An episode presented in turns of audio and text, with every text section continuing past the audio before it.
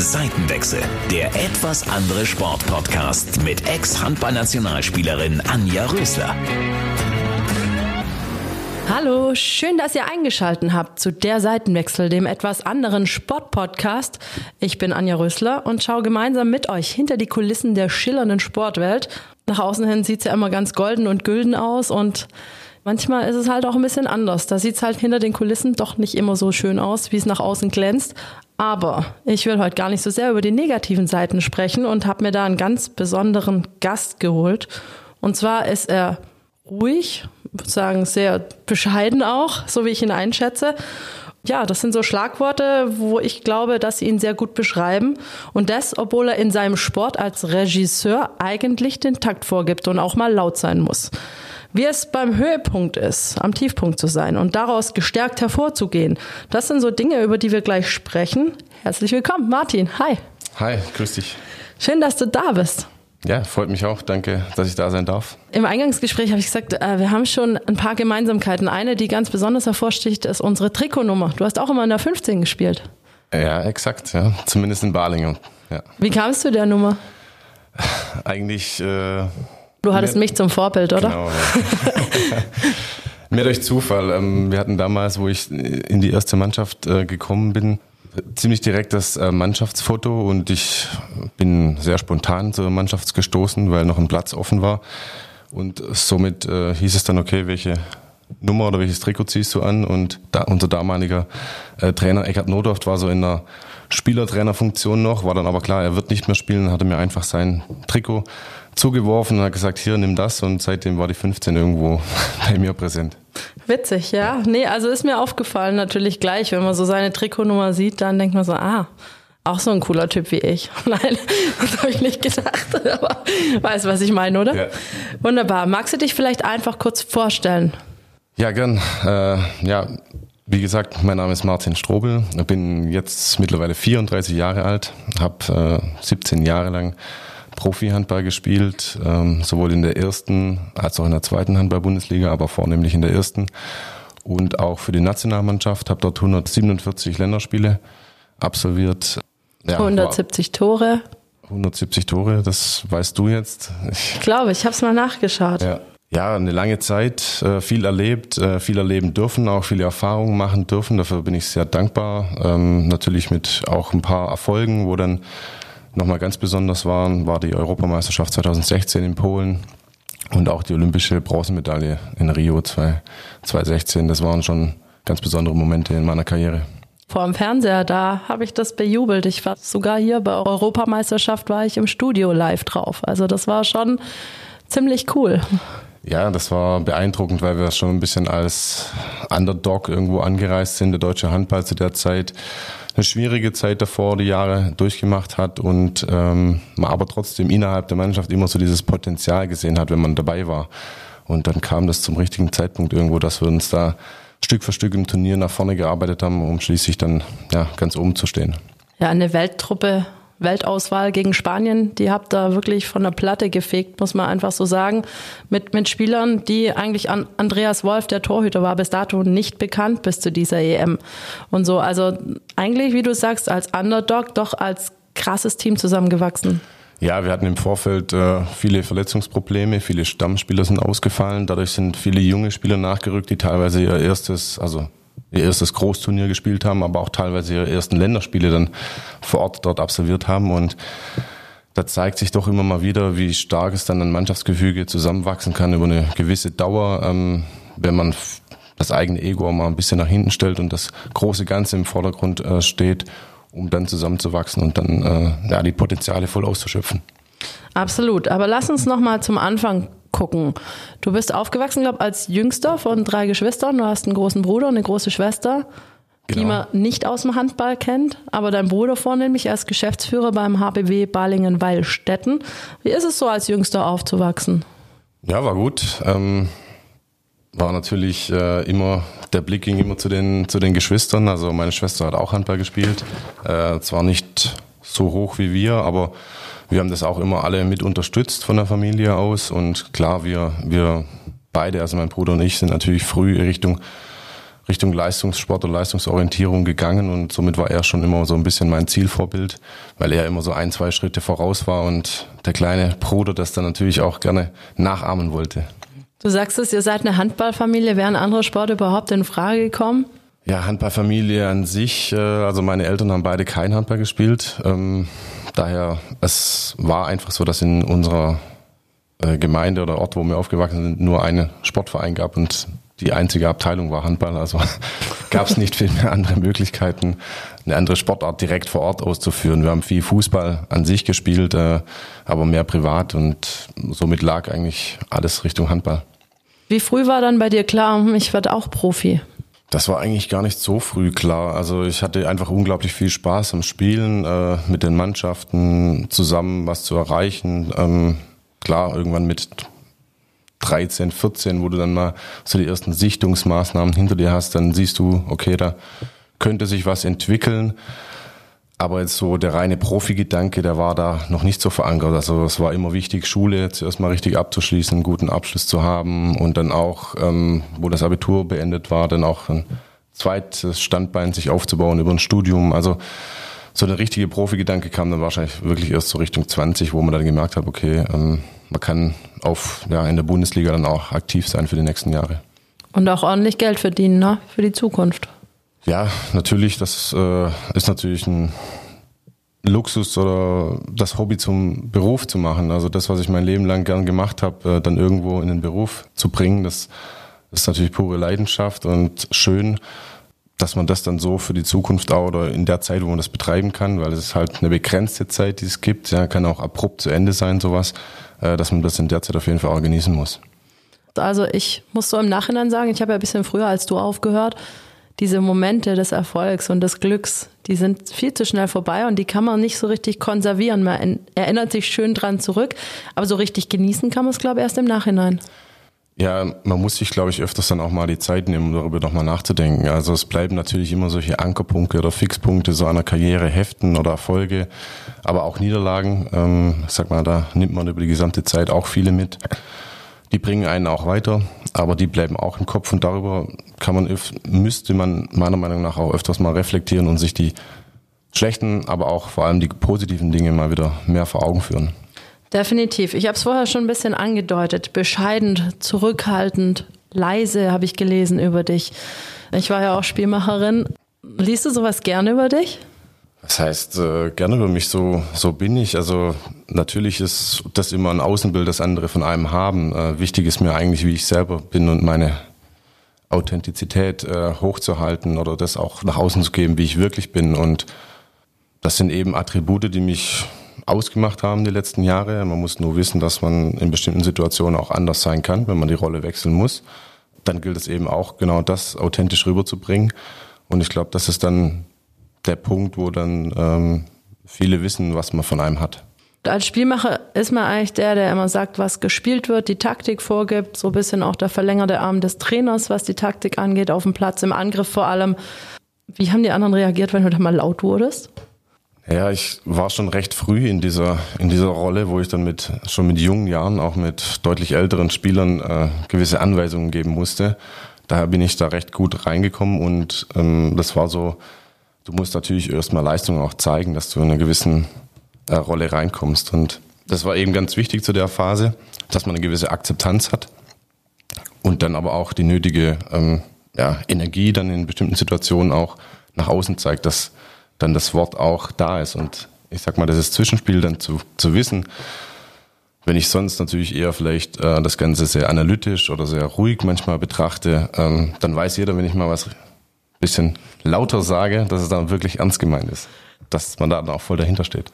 Ja, also ich kann es mir schon vorstellen. Ich war eher, sag ich mal, der extrovertiertere Typ, würde ich sagen. Deswegen, ja, du konntest auch mal laut werden, aber ich glaube, dass es nicht so gezielt gewirkt hat, wie es wahrscheinlich bei dir war, wenn das nicht so oft kam. Ja, das sind eben so Punkte, wo, wo ich dann schon drauf geachtet habe. Also da Körpersprache äh, nach außen zu treten, ist natürlich extrem wichtig, aber dann auch die richtige Kommunikation an den Tag zu legen. Äh, und da gehört es eben dann auch dazu, mal ein bisschen lauter zu werden oder gezielter klare Ansagen zu machen. Und ähm, weil manchmal hat man eben auch nicht die Zeit dazu, äh, groß auszuschweifen auf dem Spielfeld. das ist richtig, das hast du schön gesagt. nicht, dass wir Handballer uns alle immer anschreien, nicht, dass da ein falsches Bild entsteht. Nein, es muss gezielt und direkt. Wir wollen alle äh, zum Erfolg kommen, aber dafür ist halt die Zeit manchmal sehr begrenzt und jeder muss verstehen, was wir spielen wollen.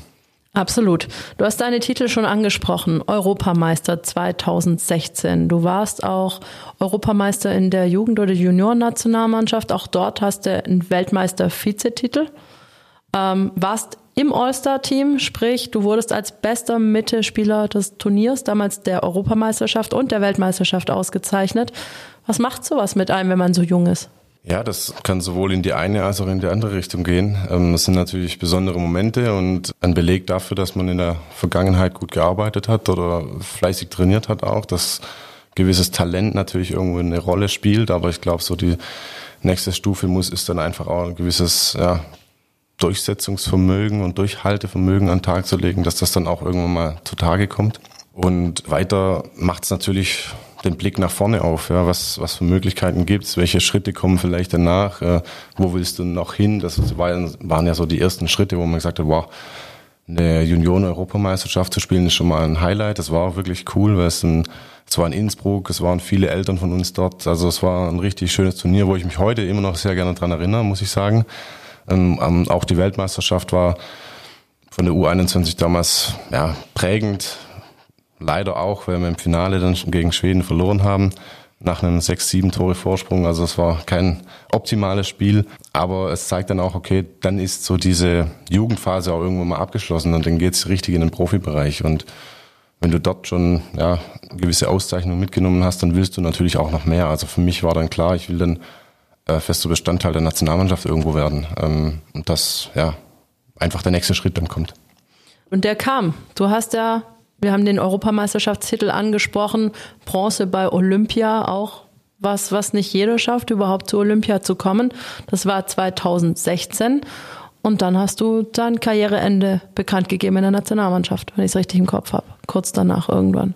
Ja, genau, das war ähm, 2016, ich sag mal, mit den Olympischen Spielen ging ein ganz großer Traum von mir irgendwo in Erfüllung, also den ich von klein auf irgendwo mitgenommen habe. Ähm, bin 2008 kurz davor mal gescheitert, äh, mitzufahren nach Peking damals. Dann hatten wir uns nicht dafür qualifiziert, 2012 und so, manchmal denkst du dann, okay, das irgendwann geht's weg, aber es bleibt doch immer noch in dir und es war dann schön, dass ja, das dann doch irgendwie noch geklappt hat. In diesem Zuge mit der Europameisterschaft haben wir uns ja direkt dafür qualifiziert.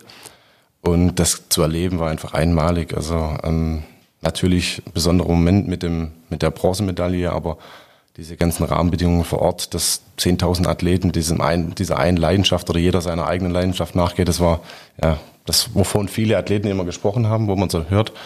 Und äh, das spürt man da wirklich. Und das Karriereende kam dann warum erstmal für den Bundesadler?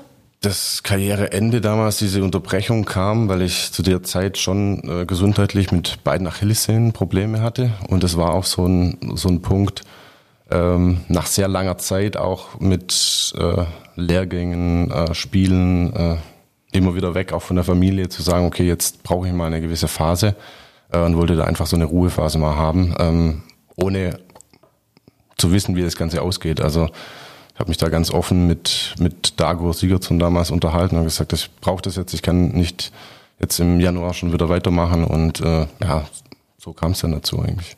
Man muss vielleicht ein bisschen erklären. Nationalmannschaft bedeutet für Handballer immer dann extra Gas geben zu müssen, wenn die Teamkameraden auf Vereinsebene eher ein bisschen Gas rausnehmen. Das bedeutet, man hat viel weniger Pausen als die anderen.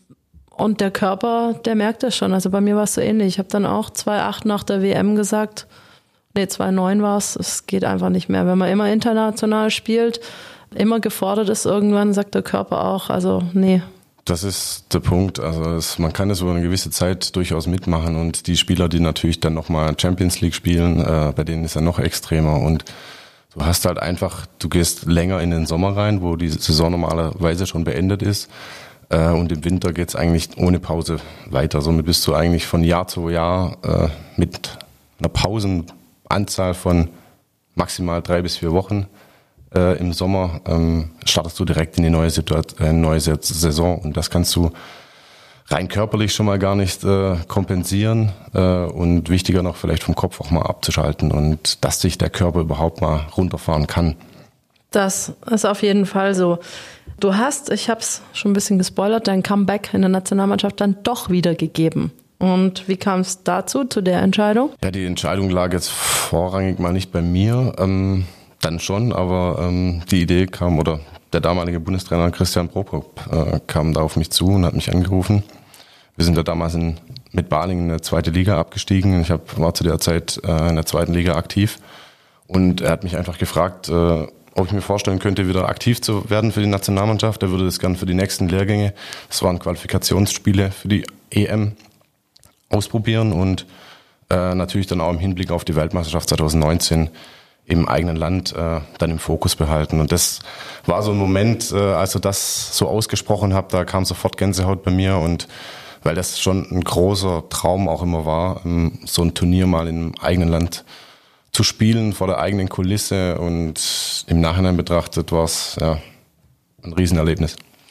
Auch wenn der wirklich für dich krass geendet hat.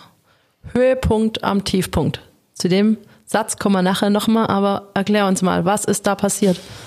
Ja, das war einfach die, die Geschichte, dass es ähm, von Oktober, November an quasi mit den Vorbereitungslehrgängen losging. Ich dann zur Mannschaft zugestoßen bin. Natürlich äh, kannte ich die meisten ja noch.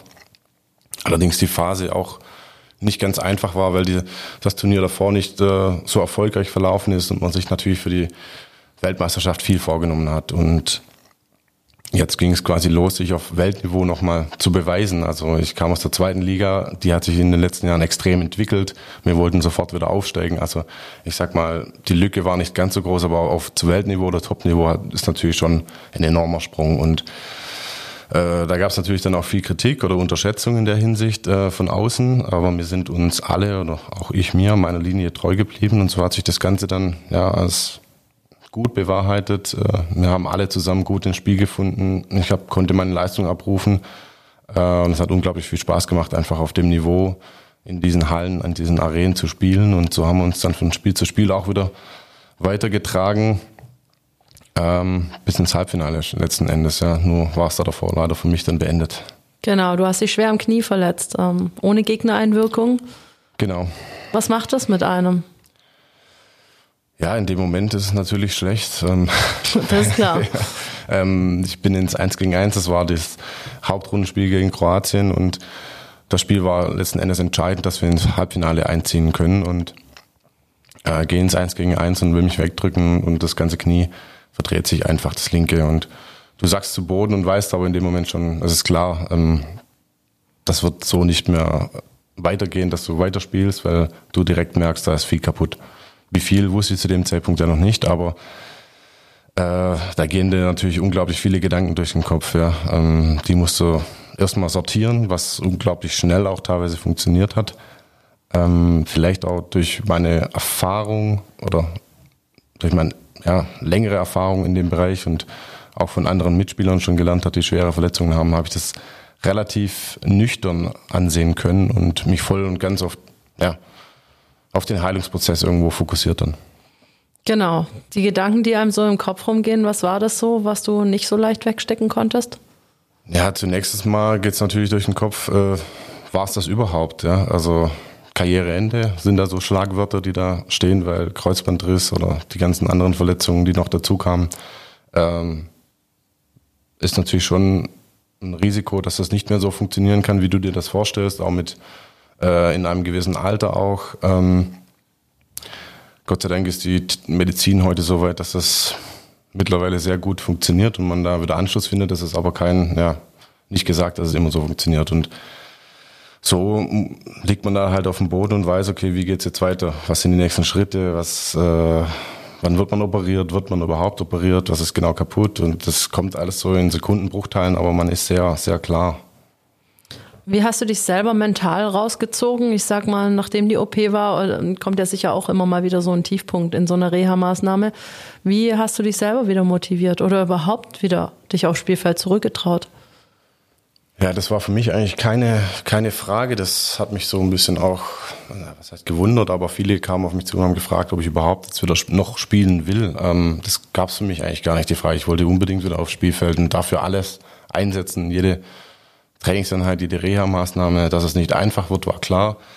Ähm, dass es auch mal unerwartete Rückschritte gibt, war auch ähm, klar, die gab es auch. Äh, die ziehen dich dann schon noch, noch mal runter. Aber ich wollte halt wieder aufs Spielfeld und, und zeigen, dass es weiterhin doch mal möglich ist, äh, nochmal zurückzukommen. Hast du so einen Tipp für vielleicht Nicht-Handball oder Nicht-Sportler? Wie kann man sich da rausziehen aus so einer Nummer?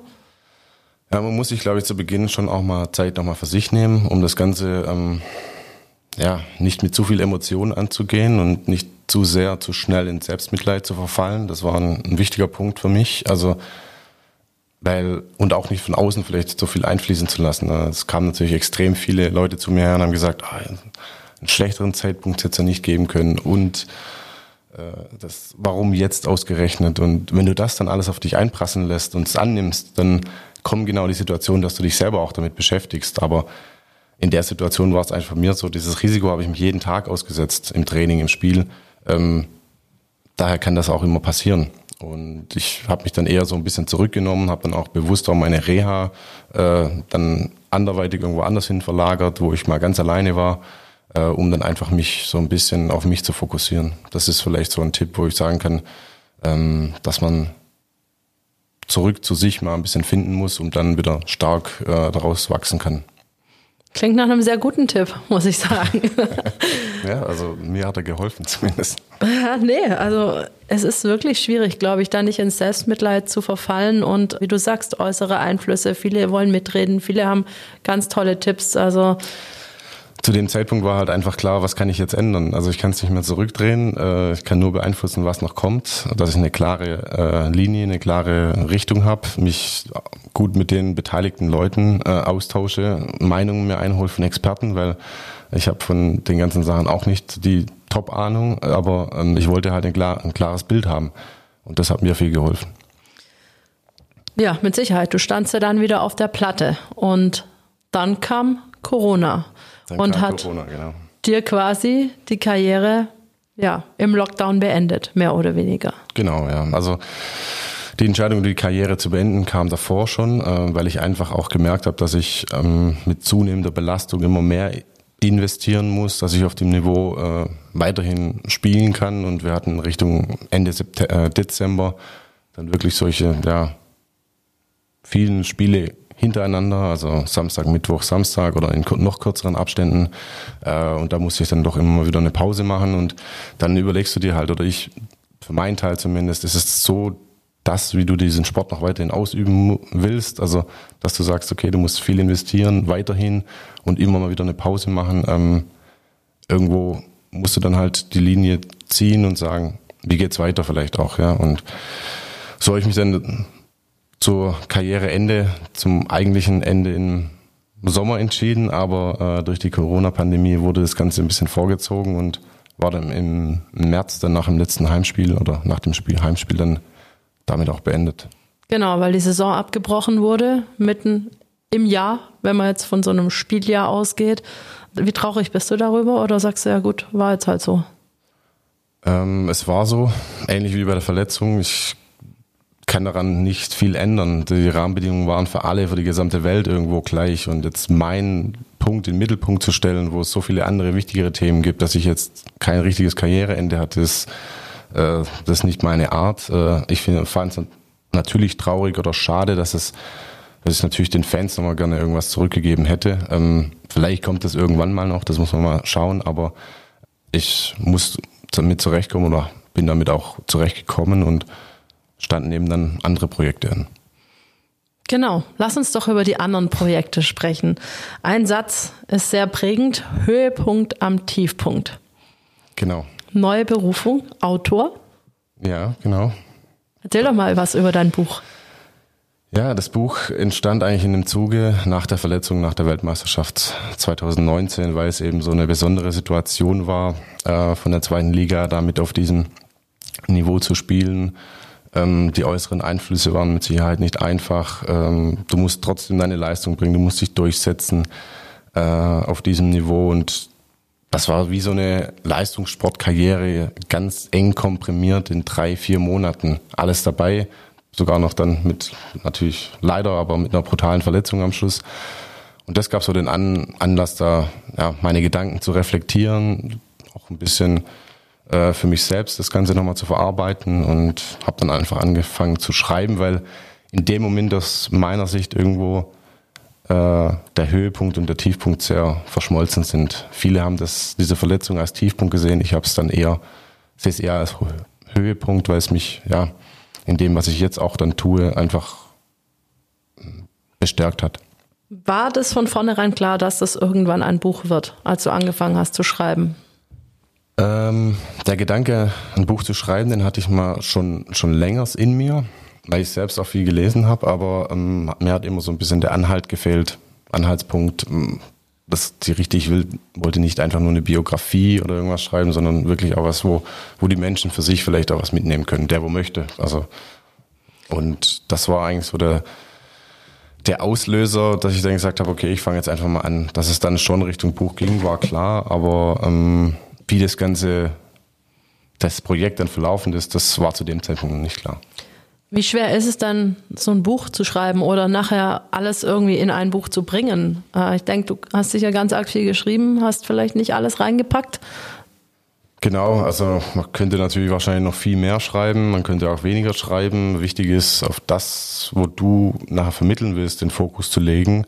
Äh, und so strukturierst du, so gliederst du dir mal die Inhalte zusammen, was in deinen Kopf vorgeht und äh, habe mir natürlich dann auch eine Lektorin zur Seite genommen, die das mitbegleitet hat, äh, obwohl ich dann schon einen Großteil selber geschrieben habe, ähm, was halt eben aber auch von der Gliederung dann einfach meinen Gedanken entsprach. Okay, warum ist dieses Buch vielleicht auch was für Nicht-Handballer oder Sportmuffel? Weil es nicht ausschließlich um Sport geht. Ähm, natürlich ist es eine gewisse biografische Linie an meiner, an meinem Leben oder meiner Karriere entlang aber ich beschreibe es immer so als Sachbuch mit biografischem Hintergrund, ähm, weil eben bestimmte Themen nochmal tiefer behandelt werden, was mich so über die Erfahrungen und Erkenntnisse ähm, ja, mitbegleitet hat. Also was sind die Emotionen im Sport zum Beispiel oder was heißt es dann damit umzugehen, zu regulieren vielleicht auch oder ähm, das Ego vielleicht auch mal mehr hinten anzustellen oder in welchen Situationen. Und das lässt sich halt auch gut aufs eigene Leben übertragen oder in gewisse Lebenssituationen. Und darum war es mir wichtig, dass eben ein paar Themen einfach ein bisschen äh, tiefer gehen und nicht immer nur davon berichtet wird, okay, nach der Europameisterschaft haben wir die und die Feier und natürlich ist es auch schön und aber mir war es einfach wichtig, da die Erfahrungen und Erkenntnisse weiterzugeben. Du selbst bist Familienvater, zwei Kinder. Genau. Was wissen die vom Leistungssportler Martin? Bis jetzt noch nicht viel. Der Große ist jetzt fünf Jahre alt und der Kleine ist erst ein Jahr, also der hat noch gar nichts mitbekommen sozusagen. Der Große hat es schon mittlerweile in den letzten, im letzten Jahr zumindest so begriffen, dass ich irgendeinen Sport ganz gut gemacht habe, weil natürlich ab und zu mit in der Halle war und mich viele Leute manchmal ansprechen und äh, aber sonst bin ich der Papa, also das ist bis jetzt noch sehr gut so. Wie ist es? Äh, ich meine, so als ja, Spielerfrau ist es auch nicht immer einfach. Man ist abhängig davon, wo wird der Mann wieder spielen. Du hast dich, glaube relativ früh, würde ich sagen, dafür entschieden, wieder nach Hause zu deinem, ich sag mal, Heimatverein, auch wenn du deine Jugend, glaube in Hausen hattest, mhm. nach Ballingen zurückzugehen. War das für deine Frau auch wichtig, da irgendwie mal Wurzeln zu schlagen? Mm, es ging, klar, es ist dann irgendwann meinem Lebensabschnitt wichtig, mal irgendwo sich zurechtzufinden. Man kann das aber auch weitermachen, natürlich in der Sportlerkarriere ich hatte es halt immer so, dass ich da, wo ich mich wohlgefühlt habe, auch oft einfach bessere Leistungen gezeigt habe. Und das war dann eben so ein Punkt, auch nochmal zurückzukommen damals. Und natürlich ist es in der Hinsicht nicht einfach, dann auch als Partner ähm, da immer mitzuziehen. Viel Unterstützung äh, gehört da dazu und viel, ja, gegenseitigen Respekt voneinander zu haben, äh, weil es eben auch ja, viel unterwegs, wir sind viel Wochenende weg. Wir, unregelmäßiges Training. Also es ist jetzt kein geregelter Arbeitsalltag, wo man so hat. Man hat vielleicht natürlich den einen oder anderen freien Slot auch mal als, als Profi, aber kennst du ja selber. Aber es ist natürlich dann doch immer mal wieder ähm, da mal zwei Tage weg, dann mal längers weg. Mit der Zeit in der Nationalmannschaft dann wirklich auch mal über zwei, drei Wochen auch mal weg. Und das, ja, das muss man dann schon mitmachen. Und sie hat's mitgemacht. ja. Zwei Söhne hast du, hast du gesagt. Ich weiß es nicht. Ich habe ja auch einen Sohn und manchmal denke ich mir, ist Handball das, was ich mir wünschen würde für mein Kind? Oder sehe ich da doch die Gefahr mit den Verletzungen und so? Ich, wie ist es bei dir?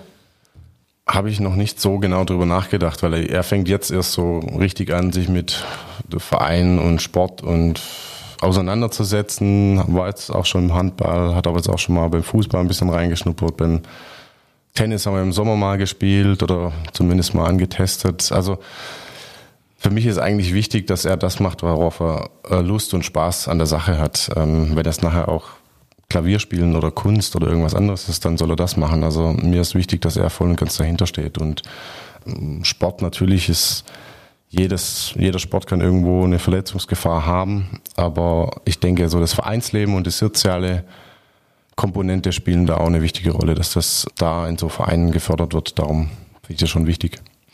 Definitiv. Jetzt haben wir so viel über Handball gesprochen und auch dein Buch. Was bist du denn für ja, ein Privatmensch?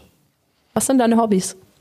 Meine Hobbys, ja, die haben sich so ein bisschen begrenzt auf, da man natürlich als Profisportler gewisse Gefahren im Hobbybereich auch ausgesetzt ist. Ich bin natürlich früher gerne als Kind Ski gefahren oder im Winter in die Berge gefahren. Das haben über die ganze Karriere jetzt nicht mehr so extrem fokussiert, aber ähm, das sind schon Dinge, wo ich gerne mache, wenn ich dann, wenn es die Zeit dazu gab.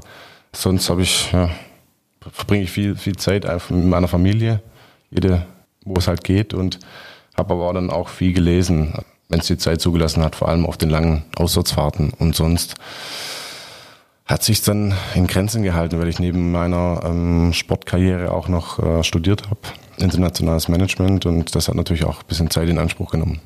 Genau, da hast du nämlich in Ansbach so einen Leistungssportstudiengang dir rausgesucht per Fernstudium, dann genau. Bachelor gemacht. Und wenn man jetzt unter martinstrobel.de guckt, findet man deine neue Berufung. Was genau ist die und was hat die mit deinem Studium zu tun? Ja, die neue Berufung ist die, dass ich ähm, leistungsstarke Teamplayer entwickeln möchte, sowohl als Einzelperson, aber auch äh, im Team als Gesamtes. Und dazu kombiniere ich einfach meine Erfahrung aus, aus der Leistungssportkarriere mit diesen ja, Methoden und Tools aus dem Management, wo ich sage, das ist nachher extrem wichtig auf die, auf die ja, sei es Teams in Unternehmen, aber auch Sportteams anzuwenden, um so die Synergien zu, zu schlagen. Und äh, darauf äh, fokussiere ich mich aktuell, weil es eben aus meiner Spielerkarriere extrem wichtig war, mit den anderen um mich herum äh, zu kommunizieren, richtig anzuleiten, dass wir gemeinsam erfolgreich sind. Und das in sehr kurzer Zeit ja teilweise dann auch auf dem Spielfeld. Und da muss eben alles klar geregelt sein und jeder muss einem zu 100 Prozent vertrauen. Dieses Teamgefüge, das hat mir ja schon immer sehr viel gebracht, auch für mein gesamtes Leben und darum möchte ich es gerne einfach weitertragen und somit auch äh, vielleicht in einem anderen Kontext äh, dann auch rüberbringen. Absolut. Also was ich äh, in meiner Erfahrung als Nicht-Sportlerin oder Ex-Sportlerin gemacht habe im Berufsleben, es lässt sich unglaublich viel übertragen aus unseren ja, Mannschaftsgefügen, lässt sich auch wirklich wunderbar auf die Arbeit übertragen. Und manchmal denken, wünscht man sich diese Stressresistenz bei Kollegen, die man so als Leistungssportler hatte und die das Umfeld auch hatte. Was meinst du, kannst du Firmen oder Einzelpersonen mitgeben? Ja, das sind eben gerade die Punkte. Also ähm, natürlich spielt da Stress oder Druck in gewissen Phasen eine, eine wichtige Rolle, aber man muss auch schon eine gewisse Sicht auf seine Umwelt oder seine Umgebung und seine Mitmenschen haben, dass man die richtig versteht äh, und vielleicht auch weiß einzuordnen, ähm, mit wem muss ich wie vielleicht sprechen oder ansprechen, damit wir besser zusammenarbeiten können und wie, wie schaffen wir es dann gemeinsam, die Ziele äh, zu erreichen, über welchen Weg müssen wir dann gehen oder was brauchen wir noch zusätzlich. Es ist ja nicht immer so, dass es den perfekten Weg geht. Da muss man auch mal wieder mal links oder mal rechts schauen und, und sich dann eben die Sachen reinholen. Und dazu ist man oftmals in unserer heutigen Gesellschaft natürlich auch äh, zu sehr eingeengt, weil alles viel schneller wird, äh, viel hektischer wird, komplexer wird und da gilt es einfach, den Bogen nochmal aufzuspannen. Kann ich auch als Einzelperson zu dir kommen und sagen, hey, los, coach mich jetzt? Ja, gern. also in der Tat, ja, es ist ähm, habe ich ein Konzept entwickelt, wo halt sowohl eben diesen Teamplayer, weil das ist meiner Meinung nach extrem wichtig, auch für die Zukunft. Teamplayer an sich wird oftmals so als weich und naja, der ist der, mit dem kommen alle gut aus, aber Aus meiner Sicht und meiner Erfahrung muss der natürlich ein gutes Standing in der Mannschaft haben, muss aber auch dann im richtigen Moment den Ton angeben können. Ja, dass alle dabei sind, weil er gewisse Werte, gewisse Identifikation vertritt und das dann eben in sein Team zu integrieren oder auch abzuwälzen, sodass die Umgebung um einen herum besser wird, äh, kann man in solchen Prozessen einfach gut, gut sicher arbeiten.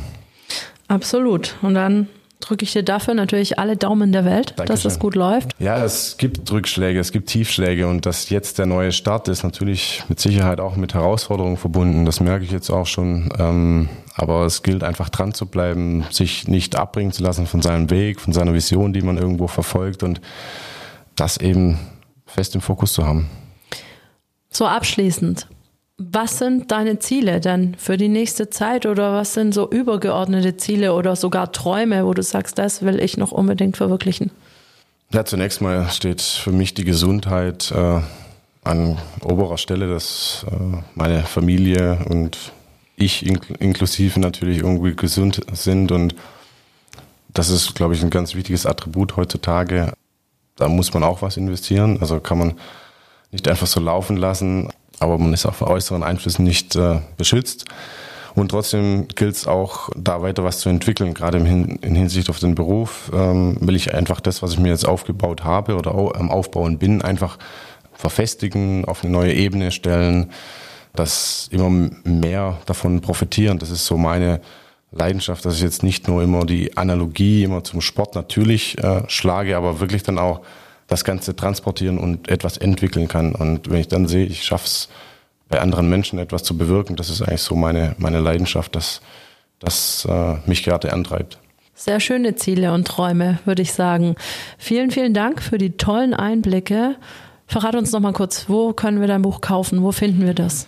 Das findet man eigentlich mittlerweile, also überall ich weiß nicht, welche Buchhandlungen es listen, aber normalerweise gibt es in Buchhandlungen online natürlich bei den großen äh, Online-Shops. Auf meiner Webseite kann man es bestellen.